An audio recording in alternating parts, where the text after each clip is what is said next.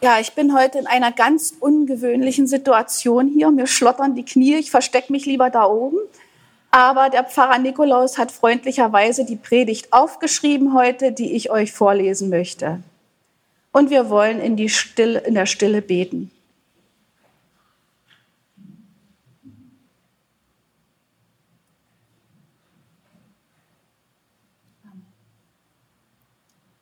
Der Predigtext steht im Kolosser 2, Vers 12 bis 15. Mit Christus seid ihr begraben worden durch die Taufe. Mit ihm seid ihr auch auferstanden durch den Glauben aus der Kraft Gottes, der ihn auferweckt hat von den Toten. Und er hat euch mit ihm lebendig gemacht, die ihr tot wart, in den Sünden und in der Unbeschnittenheit eures Fleisches und hat uns vergeben alle Sünden. Er hat den Schuldbrief getilgt, der mit seinen Forderungen gegen uns war, und hat ihn weggetan und an das Kreuz geheftet.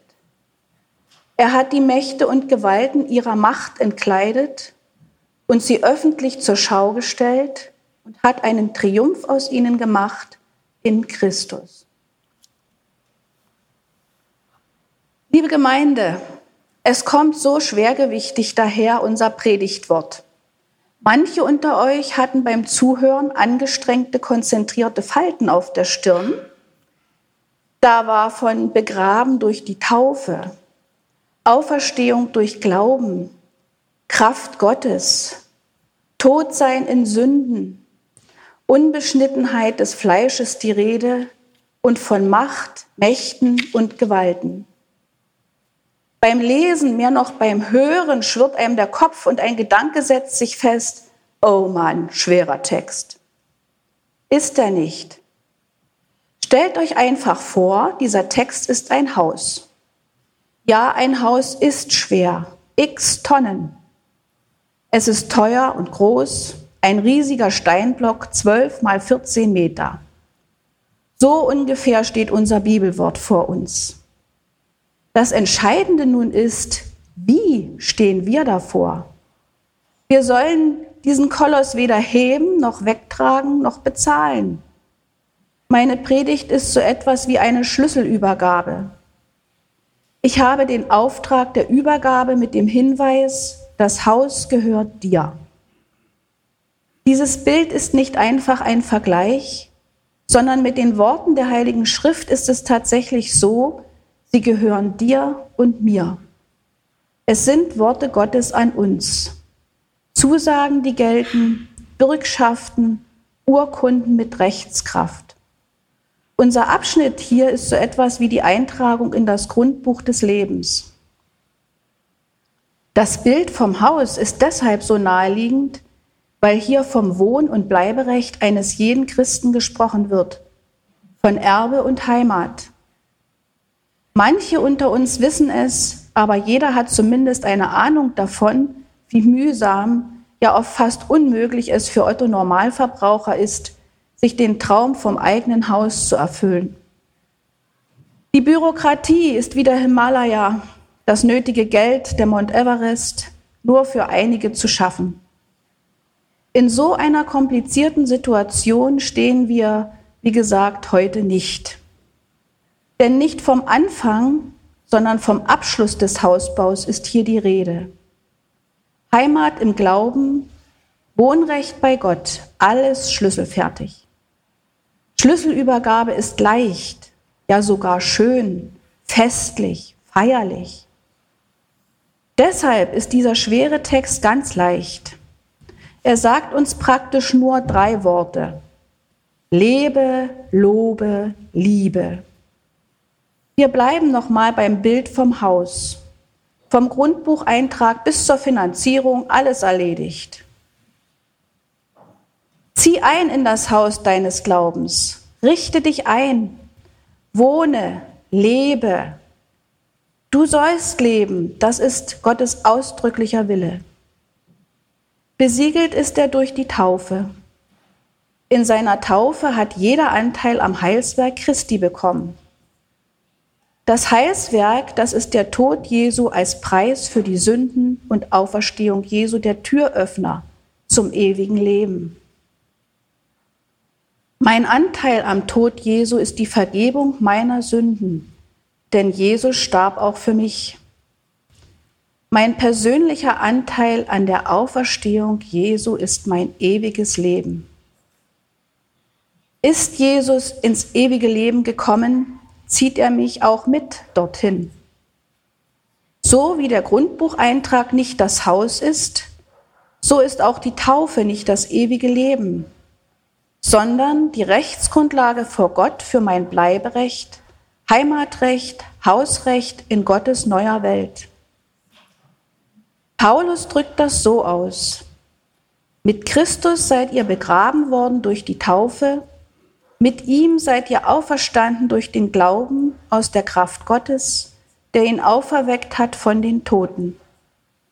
Lebe, lebe aus Glauben und lobe, lebe und lobe.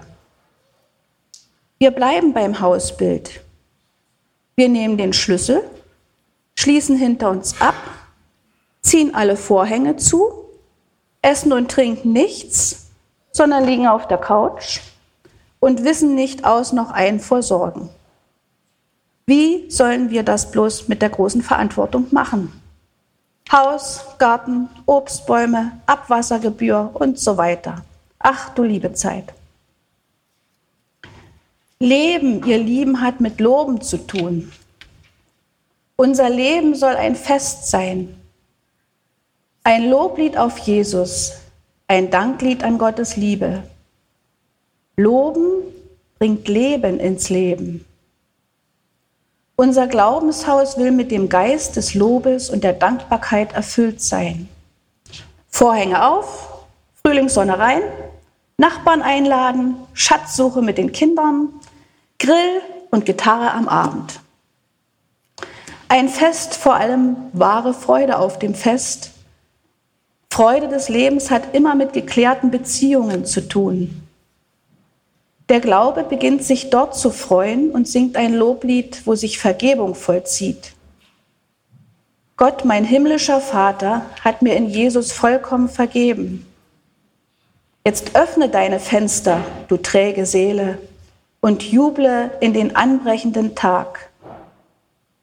Ja, lobe den Herrn meine Seele und vergiss nicht, was er dir Gutes getan hat der dir alle deine Sünden vergibt und heilet alle deine Gebrechen, der dein Leben vor dem Verderben erlöst, der dich krönet mit Gnade und Barmherzigkeit. An diesen prophetischen Text aus Psalm 103 mag Paulus gedacht haben, als er seine Kolosser zum Gotteslob ermuntern will und schreibt, er hat euch mit Jesus lebendig gemacht, die ihr tot wart in den Sünden und in der Unbeschnittenheit eures Fleisches und hat uns vergeben alle Sünden. Alle bedeutet im Deutschen alle. Alle Sünden sind uns vergeben. Also lebe und lobe. Nirgendwo im Neuen Testament wird Glaube als Gottesbeziehung beschrieben, sondern immer als Gottes und Menschenbeziehung. Das Kreuz, unser Zeichen, drückt das schlicht, aber unmissverständlich aus. Ihr könnt es ja noch mal hier vorne euch schön anschauen. Der senkrechte Balken steht für die Verbindung, das Miteinander von Mensch und Gott. Der waagerechte deutet auf das Miteinander zwischen uns. Nimmt man einen Balken weg, wird aus dem Kreuz ein Strich. Dorthin soll der Glaube nicht kommen. So weist unser Predigtwort von oben nach unten und sagt, lebe. Es weist von unten nach oben und sagt, lobe.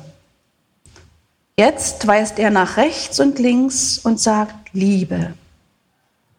Genauso wie uns Gottes Liebe zugänglich wird durch Vergebung, so auch die Nächstenliebe, wir sollen keine Giganten von Freundschaft und Sympathie sein, sondern nur schlicht und einfach dem Mitmenschen geben, was ihm zusteht. Vergebung. Unversöhnlichkeit steht uns nicht zu, ist nicht unser Recht. Wir sind keine Richter. Denn Unversöhnlichkeit ist ein Urteil. Auf dem Stuhl des Urteils sitzt allein aber Gott. Es sei denn, einer will sein wie Gott. Unversöhnlichkeit ist Amtsanmaßung. Wir Christen haben ein Amt, das Amt der Versöhnung. Das beinhaltet das Recht und die Pflicht auf Vergebung. Dem Mitmenschen seine Fehler und Sünden vergeben. Diese Zumutung nennt die Bibel Nächstenliebe. Der Grund, die Motivation solchen Handelns in Wort und Tat liegt nicht in uns. Weder braucht es dazu eine besondere menschliche Größe noch unser Gutsein, sondern unsere Einwilligung. Weil Jesus unseren Schuldbrief getilgt und ans Kreuz geheftet und alle Forderungen erfüllt hat, deshalb sollen wir die Schuldbriefe anderer in unseren Händen, Herzen auch an Jesu Kreuz heften. Oder wollen wir unterstehen, mit Gott über die Schuld anderer zu verhandeln, wie schwer, schwer und schlimm und so weiter sie sei? Dann wird Gott mit uns auch über unsere Schuld verhandeln. Das dürfte aber nicht gut für uns ausgehen.